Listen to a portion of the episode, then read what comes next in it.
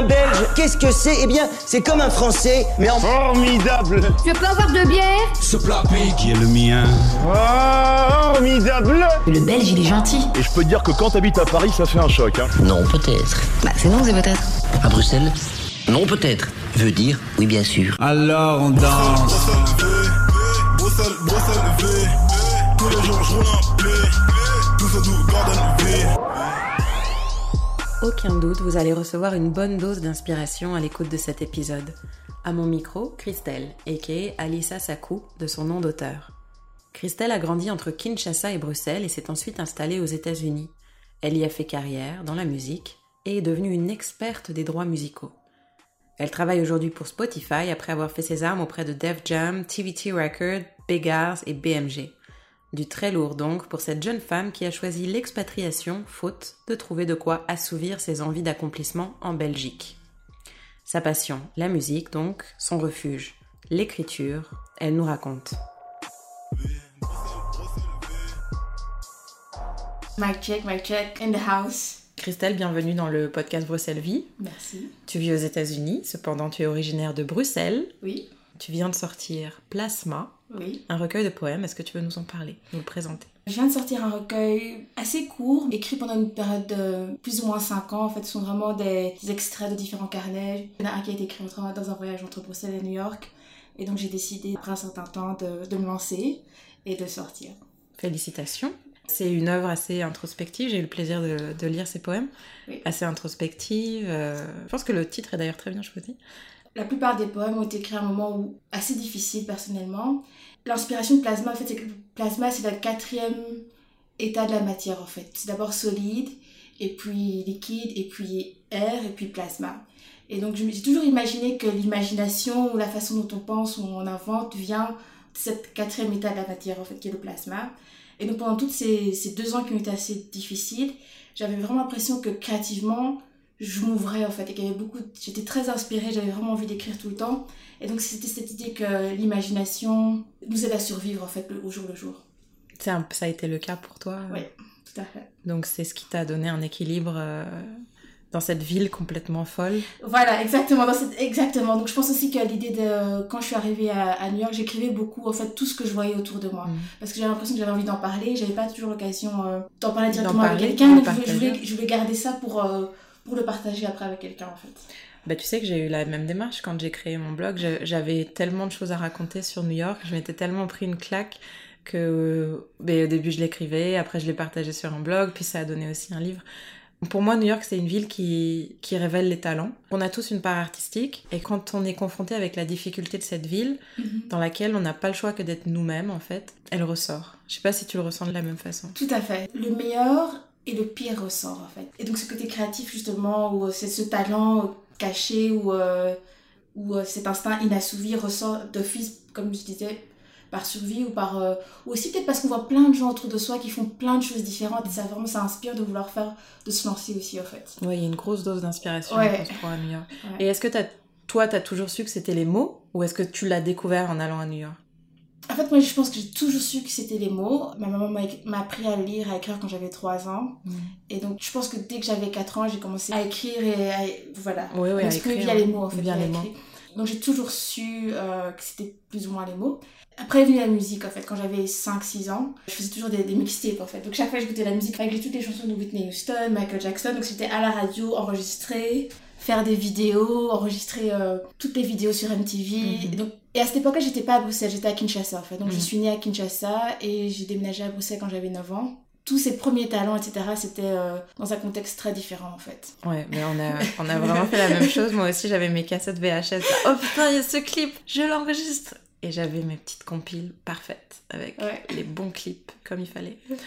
Mais c'est rigolo tout ça. Et donc, depuis Kinshasa, les mots et la musique. Voilà. Très vite. À 9 ans, c'était réglé quoi. Ouais, Ta carrière réglé. Ah était oui, c'était tracée. sûr, ouais. Donc, tu es auteur, mais ce n'est pas ton métier. C'est pas mon métier. J'avais, j'avais une troisième, à 6 ans, j'avais décrété que j'allais être PDG. Et donc c'était, c'était c'était ma troisième euh, Vocation. vocation, c'est d'être PDG, d'être chef. Ok, celle-là est en devenir. Oui, voilà. Elle est, elle est pas encore chef accomplie Non, pas PDG, non pas encore. Enfin, PDG de moi-même, mais pas encore de... d'une société. société, non. Les deux autres, par contre, oui, puisque ton recueil est sorti et la musique, c'est ton métier. Voilà. Pour le coup, euh, tu es donc auteur de cœur en quelque sorte. voilà. C'est pas encore ce qui te ramène des revenus ou ce qui Mhm. paye ton loyer. Et tu vis de la musique. Voilà, Depuis 13 ans, en fait, depuis que tu as déménagé à New York. C'est ça exactement. Ouais. Donc on va revenir un peu en arrière. Donc à 22 ans, en 2005, Oui. tu décides de quitter Bruxelles et de partir à New York. Ouais. Tu m'expliques le contexte? Alors le contexte était, était assez simple en fait. Donc j'ai fait des études euh, d'ingénieur de gestion. C'est un concept très belge, très qui n'existe je pense qu'en Belgique, euh, qui sont des études d'une école de commerce en fait. Donc j'avais envie de travailler dans la musique ou dans les arts. J'ai cherché un stage et je trouvais il y a- il y avait vraiment rien en Belgique, malgré qu'il y ait des festivals, malgré qu'il y ait des maisons de disques, etc. Mhm. Il y avait vraiment aucun travail, euh, même pas un stage. Et donc euh, très très vite ce qui s'est passé c'est que par chance j'ai appris qu'il y avait des bourses pour aller aux États-Unis et que la NYU avait une maîtrise en music business. Mhm. Et ça paraissait tellement fou en fait que quelqu'un puisse passer deux ans À étudier le business voilà, voilà, et que ça coûtait tellement cher. Mais finalement, en fait, il y a, il y a une euh, orga- organisation qui s'appelle la BAEF et qui donne euh, des, des bourses à des étudiants pour faire euh, des études avancées aux États-Unis et l'inverse aussi pour inviter des étudiants euh, en américains Belgique. en Belgique. Et donc j'ai eu la bourse et donc en, en deux semaines ça s'est décidé en fait. J'ai postulé et deux semaines plus tard je savais. Ça c'était en décembre et j'ai déménagé en août de l'année d'après. Donc tu pars pour deux ans à ce moment-là aux États-Unis. Voilà. Étudier la musique à NYU. Voilà. Incroyable. T'as 22 ans, tu dois te dire, ok, le monde s'ouvre à moi. Parce qu'à ce moment-là, j'imagine que tout ton entourage, enfin, moi je sais qu'à cet âge-là, tout le monde veut aller vivre à New York. On y va tous euh, en vacances, on en rêve, on regarde des films. C'est ça, c'est un peu ça. Je pense que c'était le rêve et le fait de se dire euh, c'est mon destin en fait. Que c'est pas possible que ce soit passé si facilement et je dois y aller en fait. C'est mon, appel en fait, je dois y aller. Parce que, à mon avis, ça, ça a été facile, mais le reste à New York, tout est compliqué, tout est une épreuve. Oui, une fois qu'on arrive là-bas. C'est vrai que je pense que les premiers mois, je pense qu'elle a été le plus difficile. Ouais. Le premier mois, j'avais vraiment. Bruxelles et ma famille me manquaient vraiment beaucoup. Mm. Je pense qu'il y avait beaucoup de petites choses que, je- que je, je trouvais pas du tout. Comme quoi? Euh, L'assouplissant. Ah, ok. Pour le linge, Pour ok. le linge. Qui n'était pas du tout la même chose. Donc, les vêtements, c'était pas la même façon. C'est des lingettes, là, des espèces de Oui, lingettes. voilà, c'était. c'est nul. euh, c'était- Mm. Donc, la première chose que j'ai demandé à ma soeur de me ramener, c'était l'assouplissant. Le chocolat, oui, mais bon, il y a quand même des bonnes choses à manger à New York. Et le pain aussi me manquait beaucoup, en fait. Ouais. C'était les moments du matin, en fait, qui. Mm, C'est le matin quand je me réveillais, je sentais mes draps. mm. Ça me manquait d'être à la maison. Et puis, je faisais mon petit déjeuner et les tartines ou. euh, Ouais, ouais. Et donc, t'avais plus ça. J'avais pas ça, en fait. Et c'est ça que ça me manquait le plus. Et est-ce que les un peu ce qui fait partie de la culture populaire belge, ça te manquait? Parfois la simplicité ou d'aller manger un cornet de frites ou de je sais pas de manger une gaufre ou de... pas plus que ça. Je pense que C'est plus le cocon familial. Oui, c'est le cocon familial. Il y avait, je pense qu'il y avait aussi une ambiance, l'expérience, parce qu'en fait, moi, je passais d'une expérience à l'école à l'ULB à une expérience à l'école, enfin, à l'université aux États-Unis. Mhm. Et c'est deux expériences très, très, très différentes, en fait. Et, euh, et j'ai beaucoup plus, enfin, j'ai préféré mon expérience euh, à l'université en Belgique, en fait. Ok. Aux États-Unis, c'était beaucoup trop. euh, ah oui, c'est comme des films, c'était c'était un cocon beaucoup plus fermé. Je pense qu'il y avait.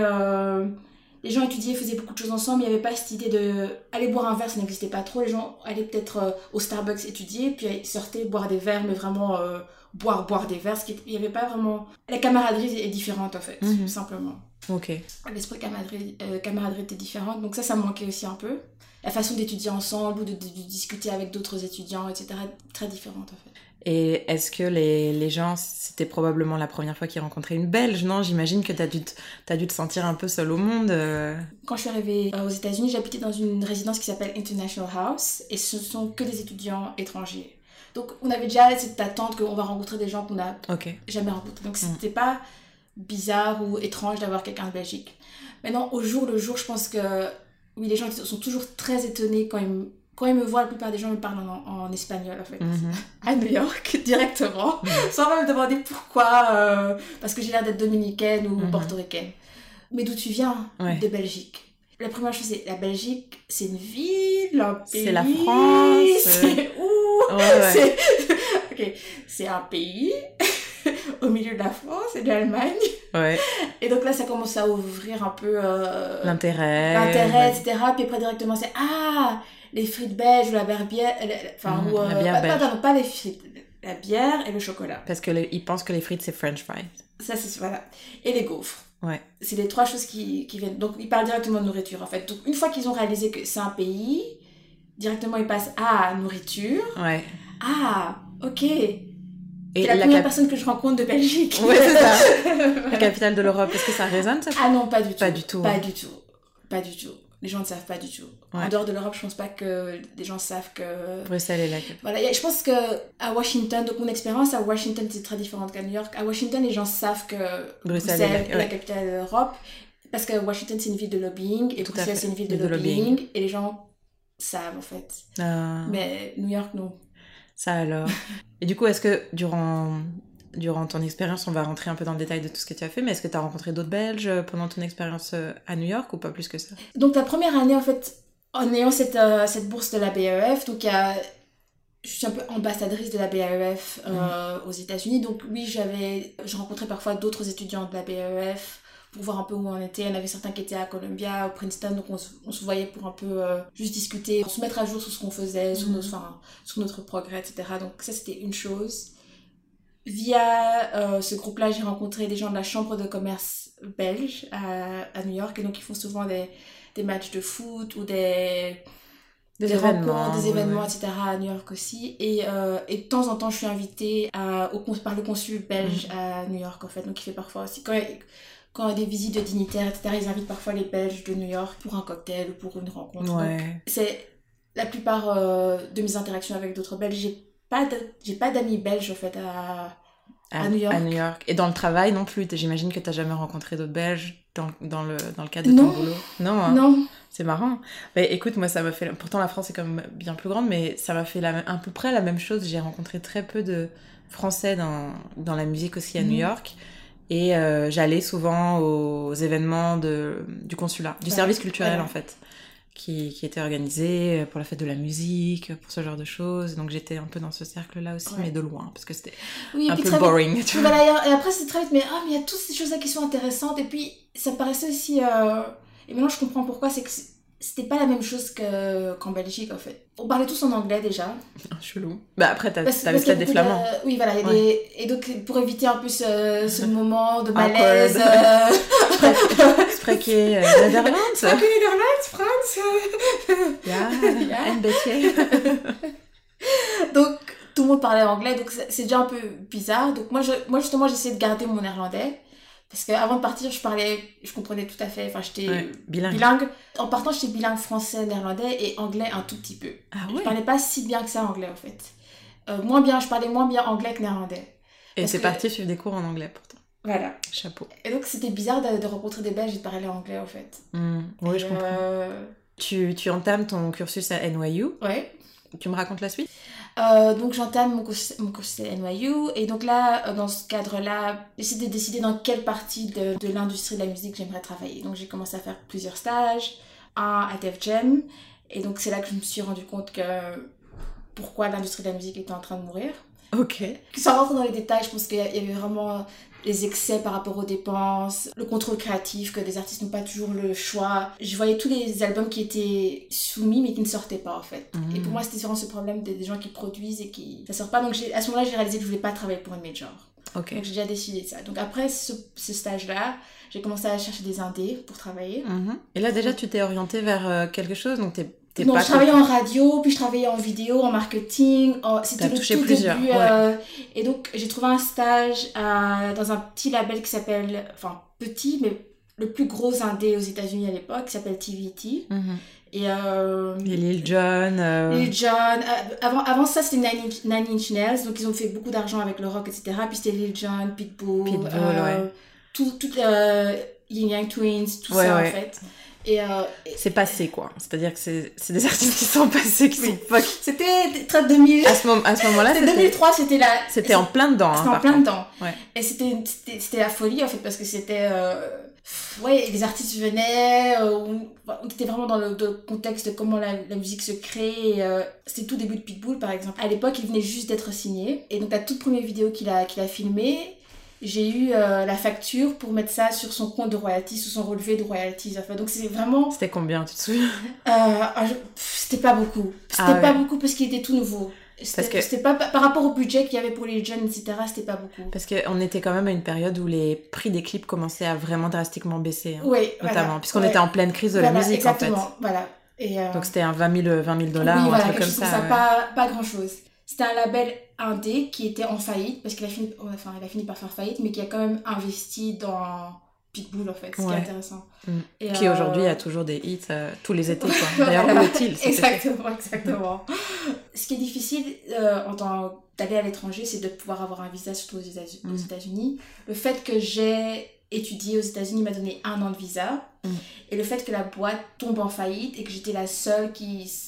En fait, tout le monde a trouvé un autre boulot et j'étais la dernière qui n'avait pas encore trouvé d'autre boulot. Et donc, euh, ça m'a permis en fait, de rester un peu plus longtemps, de, de prolonger mon visa. Et, euh, et donc là, ça, ça nous amène déjà en 2010 en fait. D'accord. À ce moment-là, tu t'es déjà un peu qualifié ou, ou orienté vers les éditions, qui est ton, vers le publishing, qui est ton. Voilà, donc ce que j'étudie avec mon, mon background en école de commerce, c'est le fait que ma mère est avocate, donc c'est très facile pour Enfin, je suis très, déjà familière avec les termes euh, juridiques, donc je lis des contrats assez facilement. Donc ça, école de commerce, c'était assez facile de, de me lancer dans les royalties d'abord et puis les, édi- les éditions après. en fait. Et à ce moment-là, tu te demandes, euh, tu perds, enfin, la boîte fait faillite. Est-ce que tu te demandes si tu rentres en Belgique ou New York, c'est une évidence?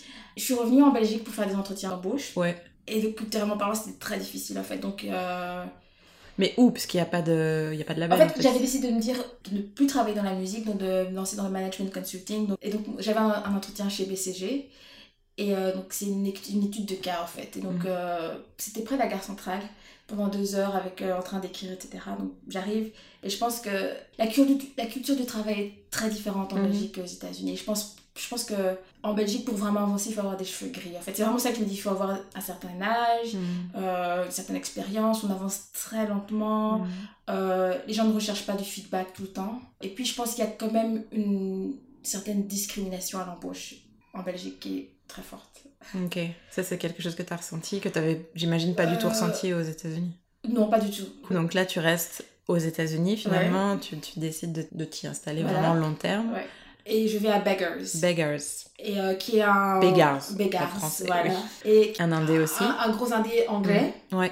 Et, euh, et donc là, je faisais de nouveau les royalties. Ouais. euh, label et édition, les deux. Mhm. Et donc c'était vraiment bien parce que c'était un autre monde musical en fait. J'ai découvert, j'ai commencé à aller à plein de concerts à New York et à découvrir la scène comme ça. Et Un peu Et je pense- alternatif du coup. voilà, et Mm. donc j'ai beaucoup découvert euh, une autre facette de New York. Et ça m'a aussi permis d'aller à Londres un peu plus souvent et de, commencer un peu à cadrer Bruxelles, Londres, New York et être euh, inter- international en fait. Et donc Beggar c'était de, de 2010 à 2012. Ok. Et euh, après ça, je suis allée à BMG. Et donc, c'était ça, c'est à ce moment-là que je me suis vraiment lancée à fond, 100% dans les éditions. Ok. Et euh, donc, BMG, c'était de 2012 à 2017. Et, euh, et donc, 2017, l'année passée, ça fait un an exactement. Finalement, j'ai décidé de me lancer 100% euh, Dans les, les Dans techs. Mm. dans les techs et d'un peu changer de métier, de devenir product manager, toujours dans les royalties et à Spotify. Ok. Donc ça fait un super beau parcours, très unique en fait. Est-ce que tu connais des gens à Bruxelles qui travaillent à New York ou qui ont quelque chose, un parcours aussi inspirant? En fait, je pense que je connais personne qui a le même parcours que moi. J'ai beau chercher, je connais personne et je me suis créé un chemin et j'espère avoir créé un chemin pour les autres derrière moi en Mhm. fait. Oui, j'ai vu que tu étais souvent à donner des conseils, que tu, que tu fais du temps pour un peu mentorer euh, des, Ouais. des jeunes femmes qui Ouais. voudraient avoir des informations sur l'expatriation, la musique, Voilà. les royalties. Pour moi, pour moi qui travaille dans la musique, c'est vrai que c'est très mystérieux en fait. C'est un aspect de la musique que je connais pas du tout. C'est, on, on va garder euh, le- les détails euh, pour un autre euh, pour un autre Bruxelles Vie spécial royalties. comment gagne-t-on de l'argent dans la musique? Exactement. Oh, putain. Si on arrive à trouver une conclusion à cet épisode, euh, Ouais. ça sera formidable. Ok, toi tu as une route qui s'est tracée pour toi. Demain, tous ceux qui veulent quitter Bruxelles, tu vois, Ouais. c'est quoi le chemin?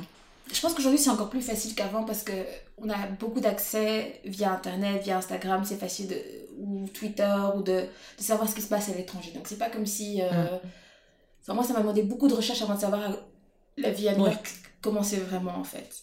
Mes conseils c'est d'avoir une vision claire, un projet euh, clair avant de partir et d'avoir une sortie de secours, de se dire ok ça c'est ma sortie de secours. Après deux ans, si ça se passe pas comme ça, je dois sortir là. Donc même, le- moi j'avais carrément mis dans mon calendrier en fait, de me rappeler Ça fait deux ans. Ça fait deux ans. Et, et qu'est-ce que je fais? Et chaque année, c'était qu'est-ce que je fais? Mm. Et est-ce que ce que je fais ici est mieux que si je peux à la maison? ouais. et, et, le- et me rappeler le sacrifice que je faisais qui est d'être loin de ma famille. Mm. Donc c'est. Tant qu'on a un projet, ça vaut la peine en fait. Ouais. Mais une fois qu'on s'éloigne un peu du projet, Faut se remettre en faut se question. remettre en question. En Faut pas s'endormir dans la zone de confort. Voilà. Et ça, c'est valable un peu partout de toute façon. partout. Et parle-moi un petit peu de ton Bruxelles. Du coup, tu passes de 9 ans, donc à ton arrivée à Kin- de Kinshasa Ouais. à Bruxelles, donc de tes 9 ans à 22 ans, Ouais. tu es bruxelloise. Qu'est-ce qui fait l'essence de ton Bruxelles? Bon, à part aller à l'école, je veux dire. Qu'est-ce qui te, qu'est-ce qui te plaît ici Qu'est-ce qui fait Enfin, c'est quoi tes souvenirs si je te dis Bruxelles Pour toi, c'est spontanément, c'est quoi les images qui viennent? Je pense que c'est l'ambiance en fait. C'est l'ambiance euh, différente, un peu décalée, un peu. euh, Tim Burton. Euh, J'adore Tim Burton et vraiment, je pense quand je pense Bruxelles, je pense Tim Burton en fait. C'est vrai, bizarrement en fait, je pense à, à ce côté-là. Euh, je pense à ma famille bien sûr, je Mm. pense. euh, parce que quand je viens ici, c'est souvent pour des, des, des réunions familiales, etc. Donc j'essaie. Une chose que je fais quand je viens à Bruxelles, c'est de faire des activités avec ma famille le plus possible et pas juste rester à la maison. Euh, donc, Comme quoi, euh, par exemple, du coup Qu'est-ce que vous faites? J'essaie de voir un musée chaque fois que je viens. Donc, la dernière fois, j'avais fait euh, la maison Horta. Donc, Ouais. de- Victor Horta, Victor qui est, ouais, qui un architecte voilà. art nouveau. Art Nouveau. Et qui est un de mes musées préférés où je suis allée déjà plusieurs fois. C'est à faire. Je vais souvent aux Beaux-Arts. Mm. J'adore Magritte. Pour moi, je- Bruxelles, je pense Magritte, en fait. Ouais. C'est- un super beau musée Voilà. aussi, donc il y a la place des musées, le musée Magritte. Juste à côté, il y a le musée Beaux-Arts, Voilà. qui est super sympa. Donc si vous le cherchez, c'est B-O-Z-A-R, c'est pas Beaux-Arts. Voilà. Et même prendre un café ou quoi là-bas, c'est sympa. Il y a souvent des expositions gratuites notamment. Exactement. Et, euh, et donc, le Beaux-Arts, ça me rappelle aussi le Mont des Arts, qui est juste Mm, à côté, ouais. et qui était là où on passait. euh, où je pense mes années, mes années adolescentes, c'était toujours euh, chercher la musique ou chercher l'ambiance, en fait. Donc, on passait souvent du temps Galerie Agora, parce que c'est là qu'il y avait les, les vêtements hip-hop, c'est là qu'il y avait les breakdancers qui allaient, etc. Comment donc, tu dis Galerie, Ago- Galerie. Galerie Agora. Agora. Ok. Ça c'est où? C'est Euh, à côté du Monde des Arts? C'est à côté du Mont des Arts et près de la gare centrale. Il y avait la galerie Ouais. du centre aussi. À l'époque, il y avait vraiment une petite galerie avec des petits disquaires en fait. Et donc, on se retrouvait souvent là-bas. Donc, c'est.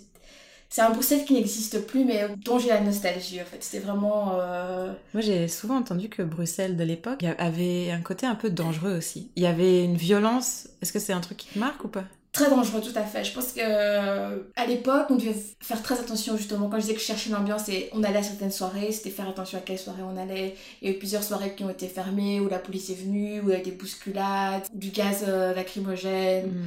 Euh, je pense que nous, quand on a grandi, on a, on a grandi avec, à l'époque du trou. Ah oui, du trou, ouais. De Marc, Marc du trou. Excuse-moi, j'étais du trou. ouais. L'époque du Ok. trou, ouais. C'est ça, l'époque de Marc Dutroux. Donc moi j'avais 16 ans, j'avais le même âge que deux des filles, euh, des, des adolescents qui l'avaient euh, enlevé. Et donc ça, c'est un autre côté du Bruxelles dangereux auquel peut-être on ne penserait pas naturellement, mais c'était ça en fait qui, qui me faisait moi personnellement peur ou qui faisait peur euh, Mm, mm. à mes parents en fait. C'est- C'était pas nécessairement les gangs ou les choses que j'ai pu entendre euh, sur Port de Namur, par exemple, c'était hyper Ah oui, mal fréquenté. Oui, ou- ouais, ouais, ouais, ouais. Les gangs de rue, c'était une histoire euh, très sérieuse en fait. Et certaines stations de métro qu'il fallait éviter absolument. Par exemple, une des stations de métro, c'est Étang Noir, Mm. où je allais jamais, où je faisais vraiment très attention. Et, euh, et donc, on a eu un appel où le copain de ma soeur s'est fait poignarder à Étang- Étang Noir. Donc, c'est Mm. c'est pas si. C'est pas si lointain quoi. Et pourtant, je viens entre guillemets de bonne famille. Mm. J'habitais à Watermal-Boisfort, j'allais au collège Saint-Michel. Et donc. Mais c'était quand même. Il fallait faire Voilà. attention quoi. Soit je reste dans ce cercle-là, ou alors si je voulais justement être un peu plus euh, m'aventurer, ben oui, il fallait faire attention. Et euh, donc pour toi, c'était une, une adolescence plutôt euh, heureuse d'être à Bruxelles. Comment est-ce que ça t'a forgé? Comment est-ce que, En quoi est-ce que Bruxelles a, a, influencé la femme que tu es devenue? En fait, je me suis souvent sentie enfermée à Bruxelles, en fait. Toutes mes couleurs, tout ce que je voulais être, toutes mes différentes facettes, tout ce que je voulais faire n'était pas possible.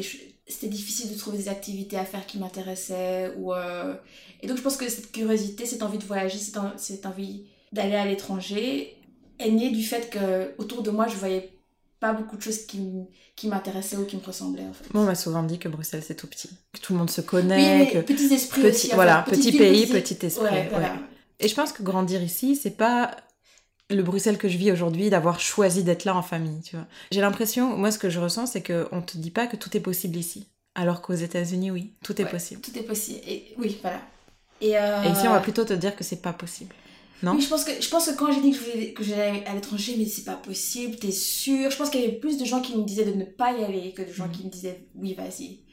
Et euh, j'avais toujours des idées saugrenues où, euh, où, euh, où tu regardes la façon dont les gens s'habillent et t'as envie de t'habiller d'une certaine façon c'est pas possible. Ou de porter... Mhm. Moi, je me rappelle à l'époque où je portais mes cheveux en afro, Mhm. bouclés, et les gens étaient toujours étonnés de voir des cheveux euh, crôlés. C'est quoi? Mais Mhm. il n'y avait pas beaucoup euh, de gens qui portaient leurs cheveux naturels à l'époque. Et, euh, avec le recul, je pense que ce, ce dont je me rends compte aujourd'hui, c'est que Bruxelles, c'est aussi- c'est quand même une grande ville. C'est quand même une ville cosmopolite. C'est quand même une ville qui m'a entraînée pour New York. En fait, je pense pas que j'aurais pu partir d'une petite ville, d'une toute Mhm. petite ville ou d'un village jusqu'à New York et, et m'en sortir aussi bien, en fait. Donc, je crois que Bruxelles m'a un peu euh, Forgé, formé. pour ça, ouais. Et ton Bruxelles aujourd'hui, quand tu reviens, parce que tu reviens au moins euh, parfois six fois par Ah. année en fonction de, de tes disponibilités, qu'est-ce que tu aimes faire quand tu reviens ici? J'ai mes, petits rituels, en fait. Mhm. Euh, Il y a une, une boulangerie à Watermal Beaufort qui s'appelle La Croquignole. Mhm. Ils ont les meilleurs cookies au chocolat de Bruxelles, selon moi. Les cooks, c'est un peu comme des croissants, quoi. Je sais, je- voilà, les cookies. Pour les Français, les pains au non, chocolat. pour les Français non aguerris. Donc, euh, voilà, j'aime aller à La Croquignole pour les cookies au chocolat. J'aime beaucoup le pêle-mêle. Ah ouais. Euh, même si j'achète jamais parce que à cause des valises, euh, mais j'adore bouquiner, donc je suis tout le temps au, Ouais. au pêle-mêle. Et le pêle-mêle, donc c'est une librairie d'occasion, deuxième main, avec aussi un, un café, un resto euh, Ouais. hyper sympa, Ouais. juste en dessous, euh, qui sert, euh, ça peut être des cafés, des gâteaux, ou bien le déjeuner, Voilà. le brunch est incroyable. Voilà. Le garage à manger, ça s'appelle en dessous. Ah, Et ça, c'est- j'ai pas encore essayé. Ah bah c'est génial. Et du coup, tu t'achètes ton petit livre et tu vas bouquiner ou tu vas prendre bruncher en Ouais. dessous et c'est génial et ça c'est à XL. Euh, parfois aussi, donc près de la bourse, il y a aussi des endroits, il y a plusieurs pâtisseries marocaines où ils font vraiment Mhm. des bons thés à la menthe et pâtisseries. Enfin, on ne trouve pas de, pâtis- de pâtisserie marocaine aux États-Unis, Mhm. donc j'aime bien. euh, ça Et le Maroc est bien présent ici. C'est des, des saveurs qu'il n'y a pas et donc qui me manquent. Et, et puis aller au Cook and Book à. À Uccle, à- celui où je vais, c'est celui qui a évolué parce que. euh, plus près de chez toi. Ouais. Et, euh, et parce que c'est l'endroit où on se retrouve, donc c'est devenu aussi un, un petit rituel en Ouais. fait. Et, euh, et donc sinon, juste me balader, faire un, au moins, comme je disais, au moins un musée, Ouais. aller au cinéma, voir un film en français. Ouais. Et voilà quoi. Est-ce que tu penses que tu as appris un peu l'humour belge euh, décalé ou est-ce que Ah, je pense que j'ai tout à fait l'humour belge Ah ouais. décalé. donc ça marche avec les États-Unis quand même Euh, je crois que ça, ça, ça s'est un peu euh, adouci avec, euh, Les années. avec la- les années. Et donc, je pense que c'était il y a un mois, j'étais revenue et j'étais partie soutenir mon frère pour les 20 km de Bruxelles. Ouais. Et donc, on était à une terrasse après. Et donc, il y avait un monsieur qui était en train d'étouffer. Et vraiment d'étouffer, en fait, il avait avalé de travers. Et donc, le gars à côté de lui, au lieu de l'aider ou quoi que ce soit, dit Tu veux une ambulance ou quoi? Donc, le truc tout à fait euh, absurde, quoi. Parce que le gars, Le gars est en train d'étouffer. étouffé, tu te moques de lui, quoi. Et donc le gars, le gars qui est en train d'étouffer, il rigole encore plus fort. Au lieu, il s'offusque pas du tout, bien sûr, il rigole encore plus fort et donc il a encore plus de mal à respirer. Et donc la, la situation était totalement absurde et c'est là que j'étais avec, avec ma soeur, elle me dit Ah, mais t'es plus habituée à Bruxelles alors. Parce que ça, c'est C'est quotidien. c'est quotidien. Incroyable. Et est-ce que quand tu vois la culture belge, donc ta culture finalement, Mhm. même si la culture congolaise fait aussi partie de ta culture, mais ta culture euh, s'exporter mondialement, comme par exemple des Stromae qui va conquérir le monde, ou voir que Damso, par exemple, arrive à, pareil, à faire des vagues dans plein de pays francophones, est-ce que ça te rend fier Comment tu te sens Est-ce que ça, tu te sens même impliqué ou pas du tout? Ah oui, tout à fait. Les Diables Rouges, là, qui jouent ce soir, par les, exemple. les Diables Rouges, 100%. 100%. Je pense que tout le monde au travail sait que je suis belge, sait qui est mon équipe. La musique, tout à fait, Stromae, tous les concerts, j'y vais. Euh, Il y a le monde de la mode. J'ai Ouais. beaucoup d'amis dans la mode qui, par exemple, Raph Simons, parce que c'est mon nom de famille, ben, on me demande tout le temps est-ce que tu connais? Et la mode belge, etc. Donc c'est aussi, euh, on me pose beaucoup de questions par rapport ouais, à ça, je suis. un peu ça. Et euh, oui, donc très fière en fait. Et donc je pense qu'on est plus fiers à l'étranger que dans notre Bien propre sûr. pays en fait. C'est fou ça. Parfait. Bah écoute, merci beaucoup Christelle pour tes lumières et ton énergie positive. Voilà. Euh, voilà, merci de t'être arrêtée à mon micro euh, entre deux avions. Je te souhaite bon vent à New York, en sachant que c'est aussi ma ville, hein, ne l'oublie Oui, pas. je, je t'attends à New York. Et euh, merci pour ton temps. On va passer à la Minute Musique Belgique.